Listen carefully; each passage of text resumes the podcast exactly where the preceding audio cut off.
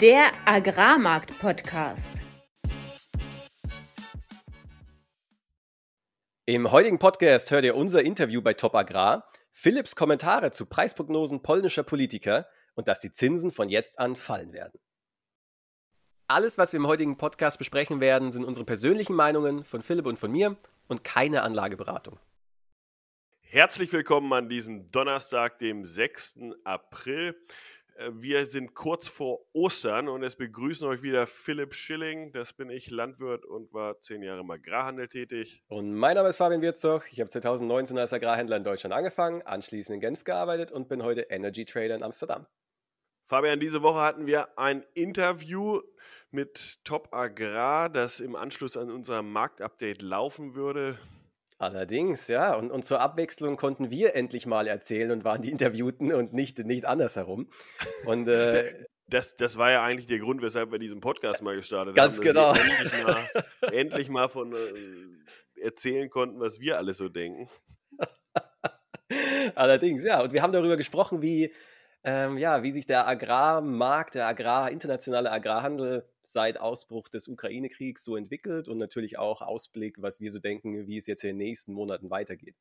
Ich denke, das ist insgesamt ein spannendes Interview geworden und äh, dürft ihr euch nach dem Marktupdate darauf freuen. Aber zunächst berichten wir natürlich, was aktuell los ist. Marktupdate. Mativ Weizen ist heute vor dem langen Osterwochenende auf dem Mai-Termin mit 253 Euro in etwa gestartet und hat damit gegenüber dem Schlusskurs vom letzten Donnerstag etwa 9 Euro verloren. Auf dem Raps-Terminkontrakt an der Mativ für Mai handeln wir aktuell bei 451 Euro oder ein bisschen höher mittlerweile, was etwa 15 Euro unter letzter Woche ist und war in der Spitze bei 494,50 Euro. Ich hoffe gerade die Zuhörer, die noch auf alterntigem Rapp sitzen, dass sie übers Wochenende unseren letzten Podcast gehört haben und Anfang der Woche dann auch abgedrückt haben. Ähm, da wir jetzt schon wieder erheblich niedriger handeln. Was ist passiert? Im Grunde muss man sagen, seit den Ereignissen der letzten Woche, wir erinnern uns, Russland hat über Mindestpreise gesprochen. Russland russifiziert im Grunde die Exportwertschöpfungskette. Und tatsächlich ist nicht viel seitdem passiert. Es gibt keine konkreten Aussagen, auch wenn es sich verfestigt, dass sie sowohl beim Mindestpreis etwas vorhaben und auch, dass beispielsweise Kagel aus dem Exportterminalgeschäft austritt, ähm, weiterhin akut ist. Aber es gibt jetzt keine festen Daten. Und dann kam gestern noch die Meldung, dass der polnische Agrarminister zurückgetreten ist, weil die EU beschlossen hat, ukrainische Getreideimporte bis Juni 2024 weiterhin zollfrei zu importieren. Kleine Anekdote dazu. Der polnische Landwirtschaftsminister hatte übrigens im Oktober letzten Jahres den Landwirten geraten, ihr Getreide nicht zu verkaufen, weil die Preise höher gehen würden. Vielleicht sollten sich Politiker mit Preisprognosen und auch Markteingriffen einfach zurückhalten. Wäre vielleicht das Beste für uns alle. Ähm, aber somit ist nach der Preisrallye der Vorwoche nun der Markt wieder unter Druck. Die Cashmärkte sind weiterhin sehr ruhig. Wir sehen ein bisschen Geschäft im Futtermischbereich bei den Mühlen, aber insgesamt überschaubare Volumen. Der Landwirt nach der Panikwelle in der Vorwoche, äh, bevor die Preise angestiegen sind, hat sich jetzt auch wieder ein bisschen zurückgezogen und von daher nicht allzu viel los. Ähm, Wetterprognosen in den US-Plains äh, zeigen ein bisschen mehr Regen. Das, auch das gibt ein bisschen Druck, weil es das natürlich gut ist für den US-Weizen. Ansonsten sehen wir aber auf der anderen Seite wiederum, dass China weiterhin auf der Käuferseite ist für Mais und damit die USDA-Prognosen von insgesamt, ich meine, 18 Millionen Tonnen Importen durchaus erreichbar scheinen mittlerweile. Und das könnte natürlich mittelfristig auch wieder Unterstützung bringen.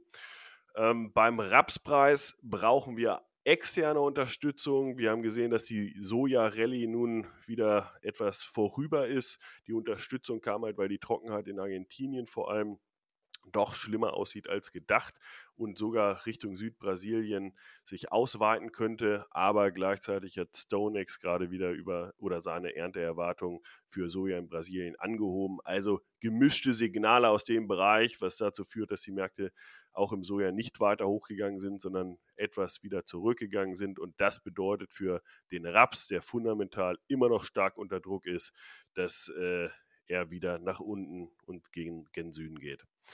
Technisch sind wir im Grunde auf allen Märkten weiterhin im Abwärtstrend ungebrochen, ähm, sodass man von hier aus wahrscheinlich eher neutral bis bärisch sein müsste, es sei denn, Russland zieht die Reißleine beim Exportkorridor.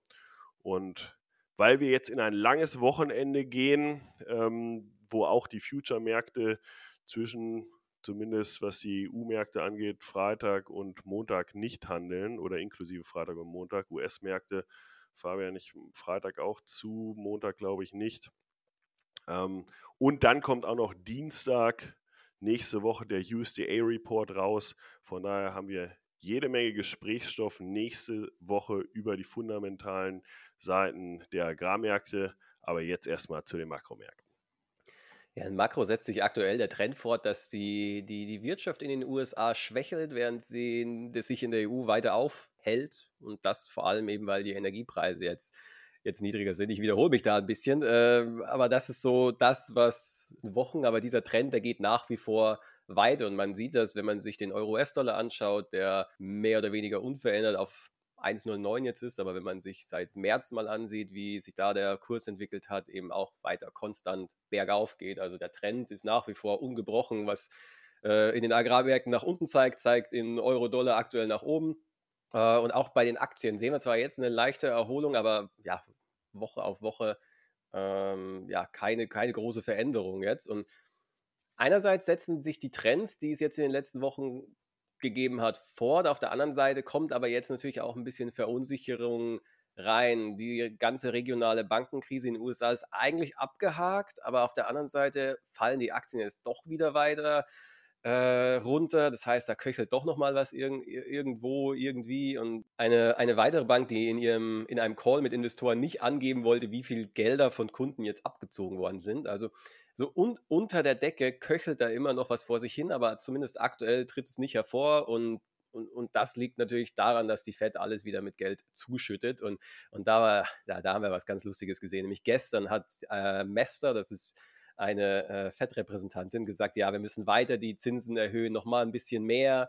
Und sie sieht die Fettzinsen über 5% für eine längere Zeit. Und dann, dann am nächsten Tag direkt am nächsten Tag 180 Grad Wende. Ja, es ist zu früh zu sagen, ob die Fed äh, die Zinsen wirklich im Mai erhöhen wird. Äh, wir hoffen, dass wir, und das war eigentlich echt ein, äh, eine Aussage für, einen, für, für die Fed, nämlich wir hoffen, dass wir durch die hohen Zinsen nicht irgendetwas zum Brechen bringen. Also dass durch die hohen Zinsen was zum Einstürzen gerät. Und hat erstmal natürlich die Anleihenzinsen Richtung Süden geschickt. Die höchste Wahrscheinlichkeit ist jetzt, dass im Mai keine weitere Zinserhöhung stattfindet. Das bedeutet, die Zinserhöhung in den USA, der Zyklus ist vorbei.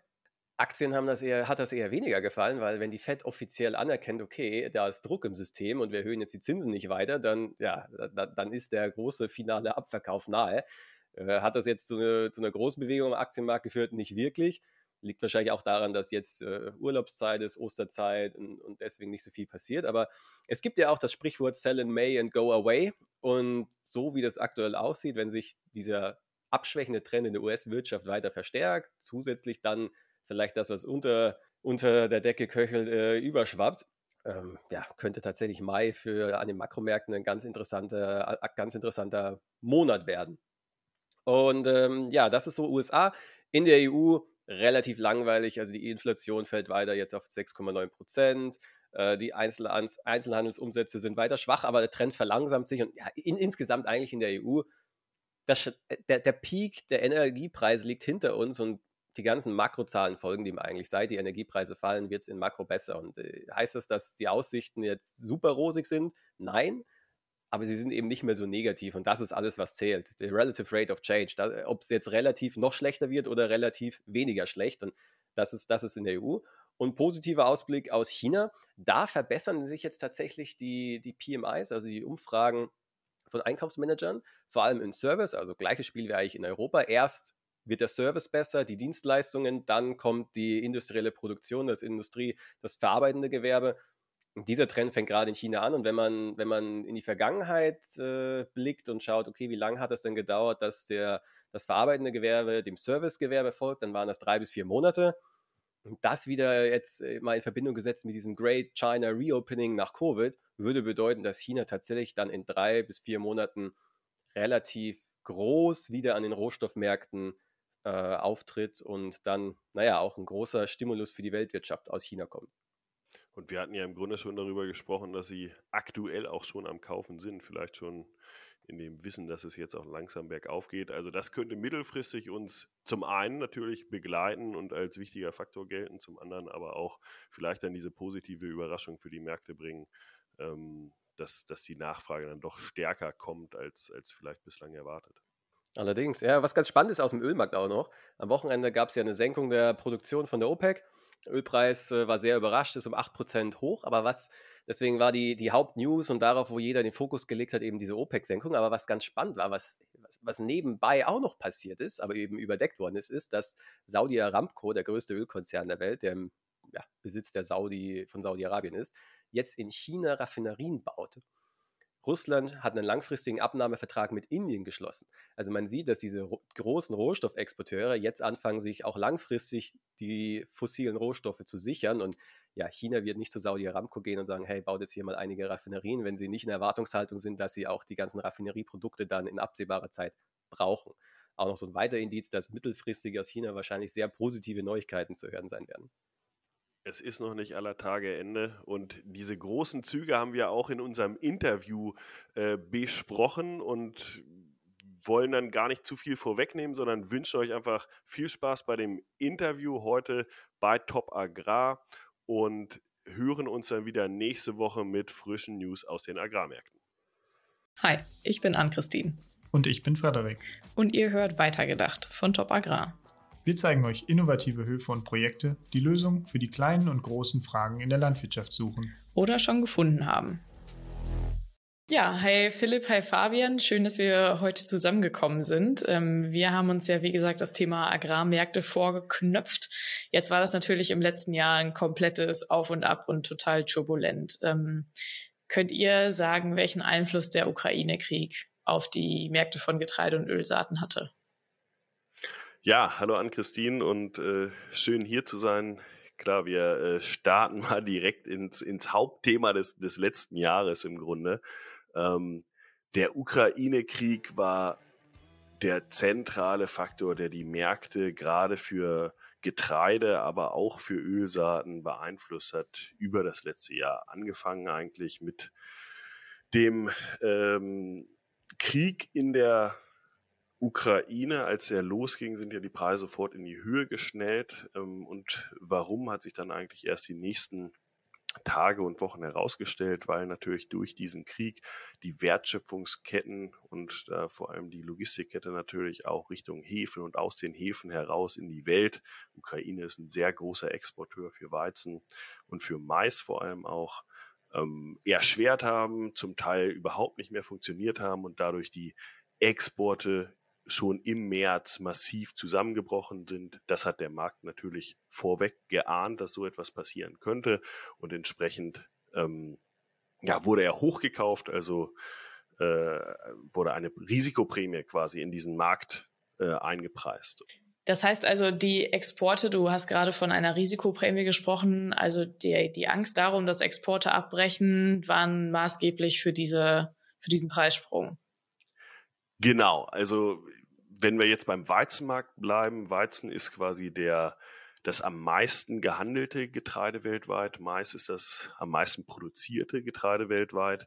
Und in diesem Weizenmarkt, der weltweit gehandelt wird, gibt es acht große Exportregionen oder Exportländer. Eine davon ist die Ukraine und Ukraine und Russland zusammen machen in etwa ein Drittel des weltweiten Weizenexports aus. Und entsprechend wichtig ist dieses Getreide und vor allem Weizen, aber halt Mais auch in den Erntephasen, die dann in der Region etwa im Juli beispielsweise beginnen. Und wir gingen natürlich im März dann schon Richtung neue Ernte, aber auch alterntig war halt noch dieser äh, Maisexport sehr, sehr wichtig. Und weil der Anteil halt so groß ist am Weltmarkt, war entsprechend die Auswirkungen auch so groß auf die Preise. Und gleichzeitig wurde ja in der ersten Kriegsphase und bevor dieser äh, Getreidedeal abgeschlossen wurde, wo die UN sich ja auch äh, ganz stark daran beteiligte, an der Verhandlung, ähm, war ja auch unklar, inwieweit russisches Getreide eigentlich an den Markt kommt. Und diese Kombination, Ukraine kann ich exportieren, plus wir wissen nicht so richtig, was mit dem russischen Getreide ab der Ernte passiert, hat natürlich den Preis hochkatapultiert. Okay, und das hat sich letztendlich auch bewahrheitet. Das hat sich zunächst bewahrheitet, wenn, wenn wir uns die äh, Exporte aus der Ukraine beispielsweise für ähm, Weizen und für Mais anschauen, in dem Zeitraum zwischen März und Juli, bevor dieser Deal zustande kam, sind die massiv eingebrochen auf ein, ja nicht mal ein Drittel, auf ein Viertel von dem, was es vorher war. Es ging über das Schwarze Meer, wo die Hauptexporte stattfinden, fast gar nichts mehr. Ganz viel ging dann ja auf einmal auch über per Zug und per LKW, sag ich mal, Richtung Europa. Die Auswirkungen sehen wir heute zum Teil in den europäischen äh, Märkten, äh, die ja zum Teil dann äh, mit ukrainischem Getreide auch geflutet wurden. Aber äh, das hat sich dann relativ schnell gelöst, als ab August halt dieser Deal geschlossen wurde und der in Fahrt kam. Und mittlerweile sind die Exporte aus der Ukraine wieder äh, auf einem durchschnittlichen und zum Teil überdurchschnittlichen Niveau. Und aus Russland, das hat sich auch zunächst bewahrheitet. Woran lag das? Weil die Versicherungen für Schiffe in dem Schwarzen Meer ähm, zeitweise quasi nicht ausgegeben wurden und dadurch konnte man auch ein Schiff aus russischen Häfen nicht äh, quasi beladen und exportieren. Das hat sich dann aber auch gelöst mit dem Getreidedeal. Das ist heute möglich. Das wäre übrigens auch ohne den Getreidedeal weiterhin möglich, aus Russland heute zu exportieren. Philipp, jetzt hast du von dem UN-Getreidedeal gesprochen. Magst du vielleicht einmal in zwei Sätzen sagen, was das Ganze jetzt auf sich hat? Also was soll dadurch möglich sein? Genau, das, dieser Deal ist quasi ja in der Türkei verhandelt worden, dann mit der Ukraine und mit Russland. Und er beinhaltet ganz grob, dass äh, die Schiffe, die in das Schwarze Meer hineinfahren, äh, in ukrainische Häfen, dort sicher beladen werden können und auch wieder aus dem Schwarzen Meer hinausfahren können. Und in der Türkei werden diese Schiffe zunächst, wenn sie reinfahren, kontrolliert, ob da beispielsweise Waffen mit hin transportiert werden.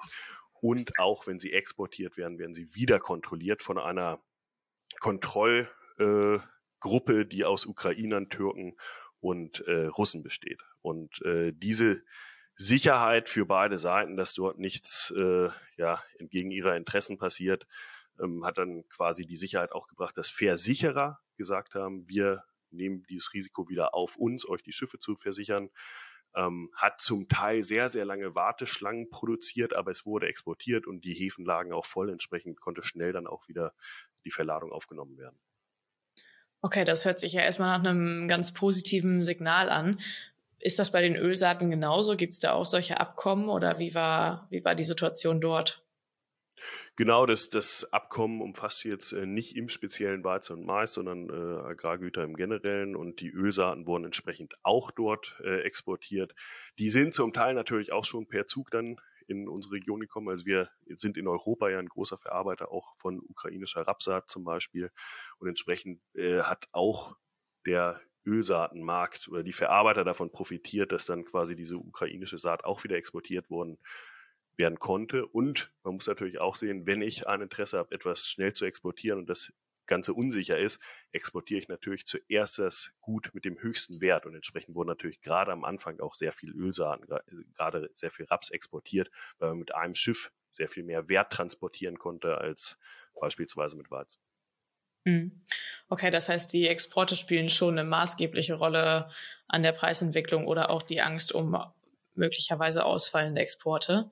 Ähm, jetzt gab es ja ganz brandaktuell den Vorfall, dass sich Kagel aus den russischen Getreideexporten zurückzieht. Wie steht das in dem Zusammenhang? Ja, ich glaube, also man muss, man muss quasi zwei Sachen sehen. Die, die eine ist, dieser Getreidekorridor hat äh, dazu geführt, dass Sicherheit wieder in den Markt kommt, dass sowohl russisches Getreide als auch ukrainisches Getreide aus der Schwarzmeerregion in die Welt exportiert werden kann. Und das hat ja Russland dann, ich glaube, dreimal insgesamt, immer wenn es um die Verlängerung ging, noch mal ein bisschen in Frage gestellt. Und dann kam es doch so, erst ging der Markt hoch auf den Gerüchten, dass äh, Russland vielleicht doch nicht weitermacht. Ähm, und dann kam es wieder zum Preisverfall, nachdem dann klar wurde, doch, sie machen doch weiter. Und der Markt aktuell, zumindest bis vor kurzem, war sich ziemlich sicher, dass das wird so weitergehen. Und auf der anderen Seite hat Russland aber während dieser gesamten Phase auch natürlich gelernt, oder das wussten wir wahrscheinlich schon vorher, aber jetzt noch verstärkt, naja, Nahrungsmittel und Getreide sind natürlich ein super Hebel, um unsere Interessen weltweit durchzusetzen. Und was sie schon seit längerer Zeit, seit vielen Jahren versuchen, ist diese Wertschöpfungskette, diese Export-Wertschöpfungskette in russischer Hand und in russischen Firmen zu halten. Äh, beispielsweise die VTB Bank in Russland ist einer der größten ähm, Zug Waggon-Eigentümer und damit auch Logistiker für Getreide in Russland selbst. Und wir sehen jetzt im Grunde, dass durch den Druck, den sie auf westliche Exporteure ausüben, aus dem Terminalgeschäft, also aus der Verladung auszusteigen. Du hast Kagel genannt, andere Exporteure sind da ja auch durchaus noch genannt, die, die da zumindest, also Bunge ist schon äh, ausgestiegen quasi aus Russland. Äh, Kagel hat das gerade ja announced, dass sie ab Juli nicht mehr selbst verladen werden ähm, und äh, obwohl sie eigene Terminals aktuell auch noch haben. Und Viterra hat sich ähnlich geäußert, also das ehemals Glencore, also große westliche internationale Händler haben jetzt quasi steigen dort aus. Bedeutet, diese Export-Wertschöpfungskette geht noch mehr in russische Hand wird damit sicherlich auch politischer. Und was macht der Markt daraus? Der sagt dann, okay, hiermit, hier wächst natürlich auch ein Risiko heran, dass Russland noch mehr Einfluss darauf nimmt, ähm, wie der Preis verläuft. Okay, und jetzt sind wir ja endlich mal wieder, muss man sagen, auf einem Niveau, was ein bisschen erträglicher geworden ist nach einem Jahr Turbulenzen. Ähm, wie könnte das jetzt weitergehen? Du hast, du hast gesagt, dass Russland da vielleicht ein bisschen mehr, mehr Macht sozusagen am Exportmarkt bekommt. Ähm, wie, wie geht's jetzt voran?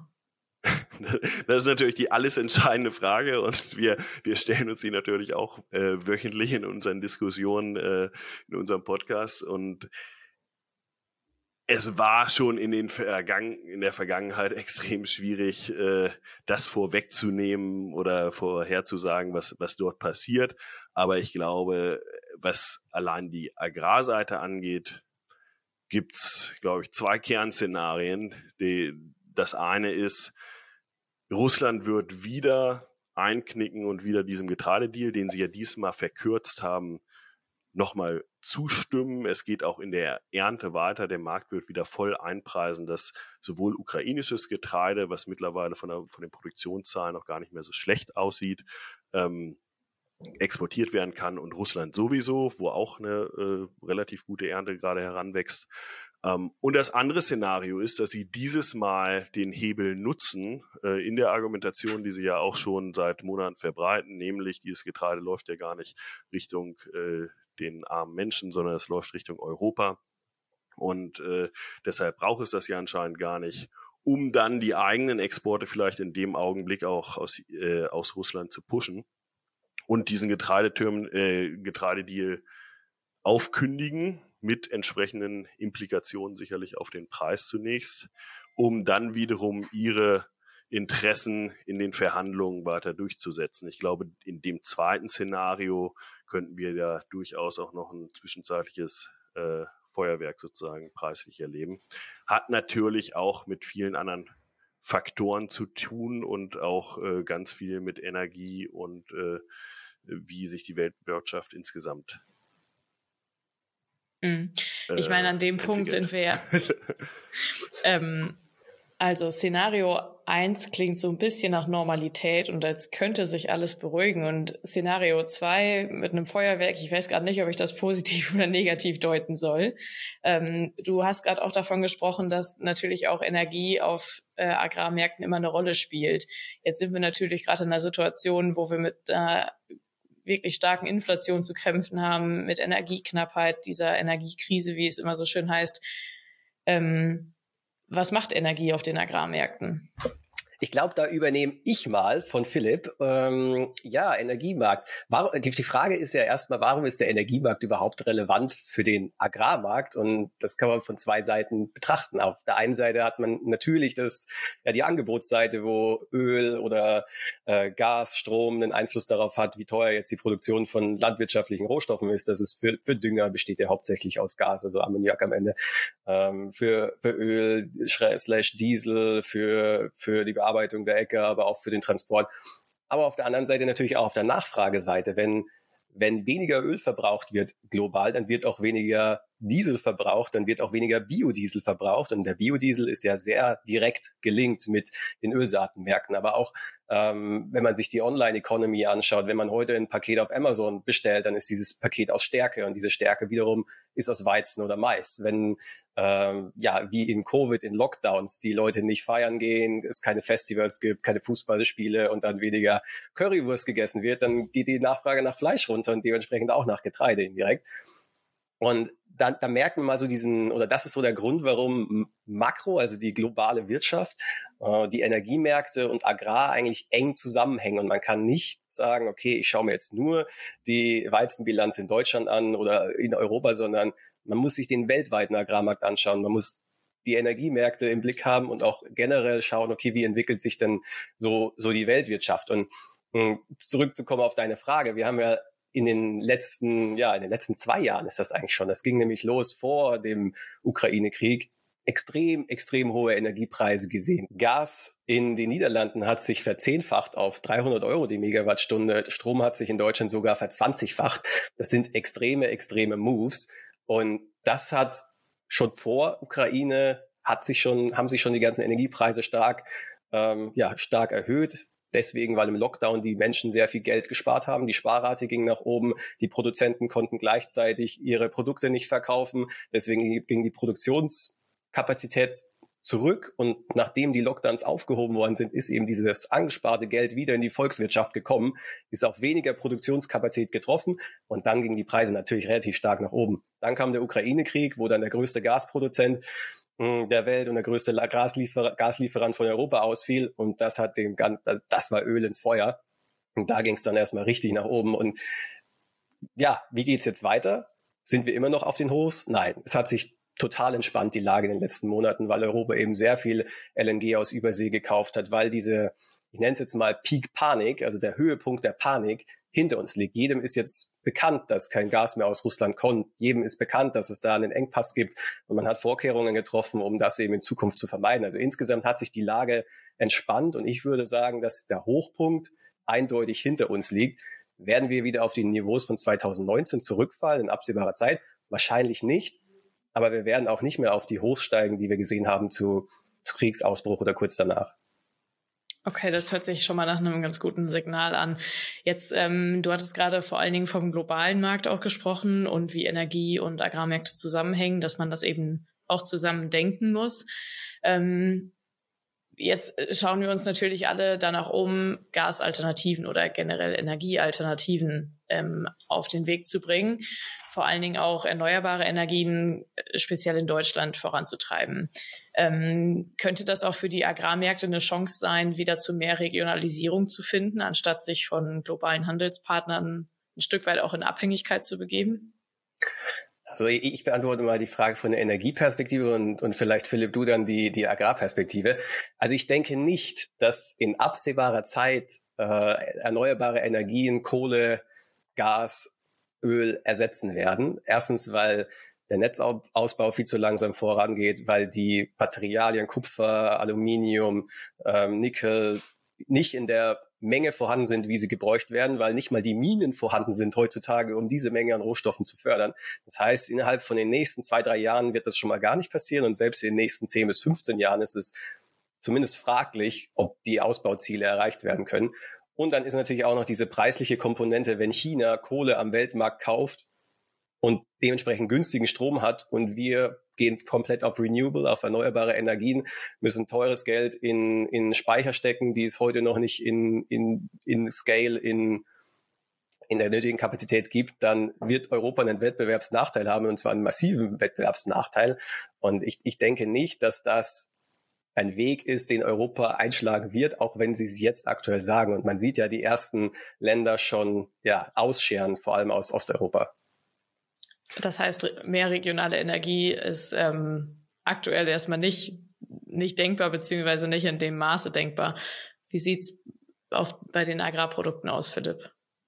Ja, ich denke, da, da muss man stark unterscheiden, über welche Produkte man spricht und äh, wo vielleicht regionale Wertschöpfungsketten Sinn machen können und wo nicht. Aber wenn wir über die großen Rohstoffgruppen, großen Commodities sprechen, also Getreide und Ölsaaten, dann muss man einfach anerkennen, das ist ein global funktionierender Markt, der in sehr großen Einheiten gehandelt und auch transportiert wird, wodurch die Preisfindung halt auch global stattfindet.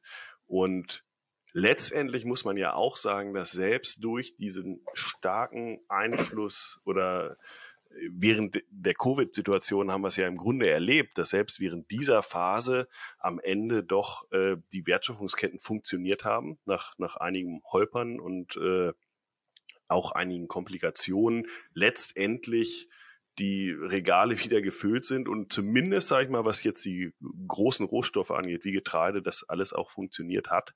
Ähm, und da sehe ich keine große Veränderung. Was, was schon stattfindet weltweit, ist aktuell, dass es mehr Government-to-Government, also Regierungsdeals gibt, wo beispielsweise Russland direkt mit Ägypten verhandelt, dass dort Getreide von Russland nach Ägypten fließt. Ähm, und das gibt es auch auf an, in anderen Ländern. Das heißt allerdings nicht, dass dieser globale Warenfluss auf einmal äh, nicht stattfindet, sondern das bedeutet, dass es mehr Preisintransparenz gibt und dass nicht mehr so klar ist, zu welchem Preis kann ich heute wo wie handeln. Und äh, dadurch könnten Ineffizienzen entstehen. Das kann bedeuten, dass wir mehr Preisvolatilität sehen könnten. Und davon ist natürlich vor allem der betroffen, der nicht genügend Ware vor Ort hat. Wenn wir jetzt kurz mal politisch werden wollen, und wir den Green Deal auf uns zukommen sehen, der bedeuten wird, dass wir weniger Getreide auch in Europa produzieren, sind wir natürlich zunehmend betroffen davon, von dieser Preisvolatilität, wenn wir hier nicht genügend für uns produzieren. Ich glaube nicht, dass wir ein Szenario hinauslaufen, wo wir irgendwie kein Essen mehr haben werden oder kein Getreide mehr haben werden für unsere Werke, weil dafür ist dieser Markt global genug, dafür haben wir hier in Europa genügend Geld, um das immer bezahlen zu können. Aber wir werden natürlich viel anfälliger durch so ein Szenario, wo wir noch mehr zum Importier werden.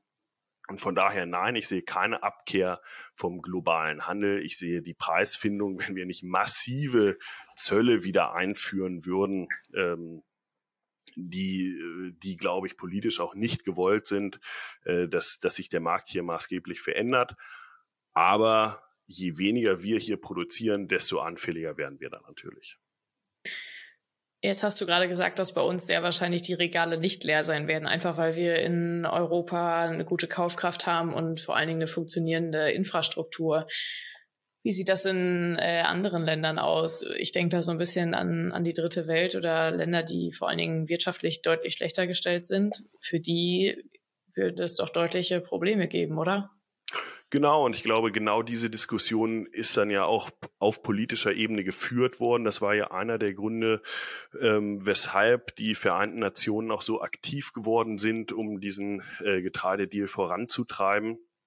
Und äh, darunter leiden natürlich die Ärmsten. Jetzt kann man natürlich immer fragen, warum, also gleichzeitig haben natürlich auch viele Landwirte und so fair und so transparent muss man ja auch sagen, ähm, auf der Ackerbauseite, nicht auf der viehhaltenden Seite natürlich auch profitiert von diesen hohen Preisen auf einmal.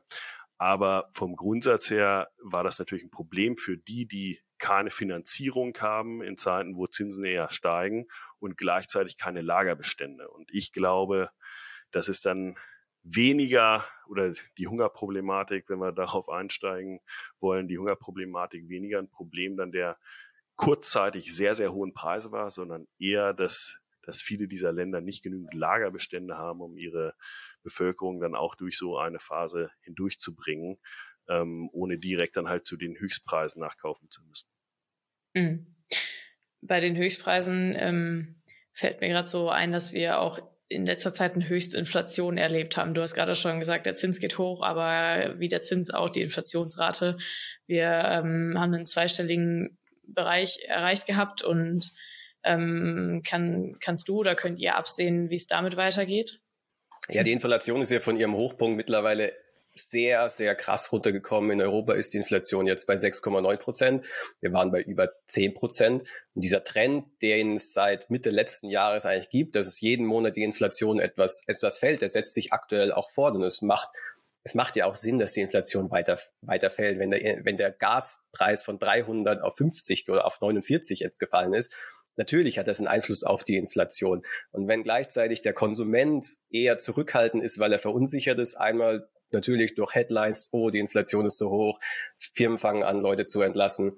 Ähm, also dass er, dass er Geld zusammenhält und gleichzeitig sich vielleicht auch überhaupt nicht leisten kann, die Waren nochmal nachzufragen, dann, naja, wenn die Nachfrage schwächer wird und das Angebot gleich bleibt, dann fängt der Preis vielleicht nicht an zu sinken, aber steigt zumindest nicht mehr so, so stark. Und genau das sehen wir jetzt, dass eben diese Nachfrage schwächer wird und das Angebot sich entspannt. Die Lieferengpässe sind besser geworden. Die Produzenten, Inputpreise, also Gas, Strom, ähm, Importe aus China sind günstiger geworden. Und das kommt am Ende langsam, aber, aber sicher beim Verbraucher an. Und ich denke, dass die, ich will nicht sagen, dass die Inflation komplett vorbei ist, weil aktuell ähm, gerade an diesem Wochenende hat die OPEC eine überraschende Förderkürzung durchgeführt. Der Ölpreis ist sehr stark, äh, ja, positiv, hat darauf sehr stark positiv reagiert, ist hochgegangen, was erstmal wieder inflationär wirkt. Und vermutlich werden diese Konflikte aus der Westen, bestehen aus Europa, Australien, Neuseeland, USA ähm, und der na, nennen wir es mal kollektive Osten, Russland, China, Indien, Iran. Ähm, diese Konflikte werden vermutlich weitergehen, auch in diesem Jahr.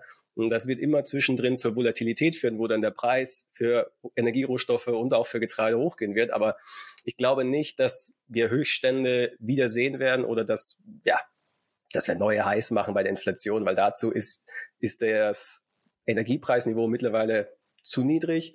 Der, die Nachfrage ist mittlerweile zu schwach. Und wenn man auch mal sich anschaut, die Notenbankpolitik, was, was machen denn die Notenbanken? Die Notenbanken sind ja essentiell für was in der Makrowelt passiert, einfach weil der Zins eine sehr elementare Rolle in unserer, in unserer Welt hat, in der Weltwirtschaft. Man hat, ähm, ja, dadurch, dass die Welt so verschuldet ist, ist natürlich, wenn die Zinsen hochgehen, da ähm, Probleme, sind Probleme vorprogrammiert. Und das hat man in den USA jetzt in den letzten Wochen gesehen, wo es eine Krise bei den Regionalbanken gab, ausgelöst durch hohe Zinsen. Man sieht Probleme am Gewerbeimmobilienmarkt in Nordamerika, aber auch bei uns, ausgelöst durch hohe Zinsen. Und es sieht aktuell eher so aus, als ob die Zinsen fallen werden. Und die Notenbanken senken die Zinsen nicht, wenn die Inflation weiter steigt, sondern sie senken die, die, den Leitzins, wenn die Inflation fällt und aus ihrer Sicht zu niedrig wird. Und, und das steht uns eigentlich jetzt bevor. Das heißt für mich, äh, ich höre da so ein bisschen raus, am Ende von einem Wirbel ähm, gilt immer noch das Prinzip Anfra ähm, Angebot und Nachfrage regulieren den Markt. Philipp, du nix. genau, weil das findet jetzt eigentlich statt. Vorhin hatte Fabian über Peak Panic gesprochen. Und ich glaube, wenn man jetzt sich die ganz hohen Preise im letzten Jahr anschaut, dann, dann kann man auch da sagen, das war Peak Panic auch in den Agrarmärkten. Man wusste nicht mehr, wird Ukraine oder Russland überhaupt diese Saison exportieren? Was wird überhaupt irgendwas angebaut? Und jetzt merkt man halt eine Normalisierung. Ja, wir erleben immer noch einen schrecklichen Krieg und äh, der findet auch weiterhin statt. Aber es ist eine Normalisierung der Wertschöpfungsketten. Es kommt wieder mehr darauf an, kauft aktuell China oder nicht. Aktuell kaufen sie. Aktuell äh, vielleicht wirkt diese oder wirken diese niedrigeren Zinsen dann auch perspektivisch wieder äh, unterstützend für die Nachfrage ähm, von Rohstoffen. Also auch, auch das ist ein Szenario, das wir haben. Aber wir sehen auch, die Ernten entwickeln sich doch nicht mehr ganz so äh, negativ und auch für die kommende Saison, wie wir es äh, vielleicht vor zwei Monaten noch gedacht haben. Und damit entspannt sich die Gesamtsituation auch etwas. mit aber diesen politischen Faktoren und diesen politischen Einflüssen, äh, die wir schon diskutiert haben. Und damit ähm, kommen wir bestimmt weiter in ein, in ein volatiles Jahr, aber insgesamt wahrscheinlich auf einem niedrigeren Niveau, als wir das im letzten Jahr gesehen haben. Okay, das klingt danach, als äh, könnten wir alle noch ein bisschen Hoffnung haben und äh, müssten in Zukunft nicht mehr ganz so tief ins Portemonnaie greifen, wie es vielleicht im letzten Jahr der Fall war. Das ist aus Konsument, aus Konsumentensicht sicherlich richtig. Das ist aus Produzentensicht natürlich auch etwas, was man im Auge behalten muss und was es umso wichtiger macht, äh, sag ich mal, nah dran zu bleiben und auch zu sehen, wann, wann sind denn jetzt diese beispielsweise Preishochs und wodurch sind sie ausgelöst, weil wenn wir sagen, wir kommen in ein, in ein Jahr mit äh, einer zwar hohen Schwankungen, aber doch auf einem niedrigeren Niveau ist natürlich umso wichtiger, dass man äh, dann auch schnell agiert. Okay, schnell agieren und den Markt im Blick behalten. Ihr beiden, ich danke euch ganz herzlich für eure Ausführungen. Ich glaube, äh, wir konnten, oder ich, und ich hoffe auch unsere Hörer konnten dadurch eine Menge mitnehmen. Und ja, ich sage vielen Dank. Sehr gern, hat Spaß gemacht. Sehr gerne. Und wenn euch die heutige Podcast-Folge gefallen hat, dann lasst uns gerne ein Like, einen Kommentar auf Instagram da, teilt die Folge und wenn ihr spannende Interviewgäste habt oder selbst gerne auch mal in die Show kommt, dann schreibt uns auf Instagram oder an unsere E-Mail studio.agrarmarktpodcast.de.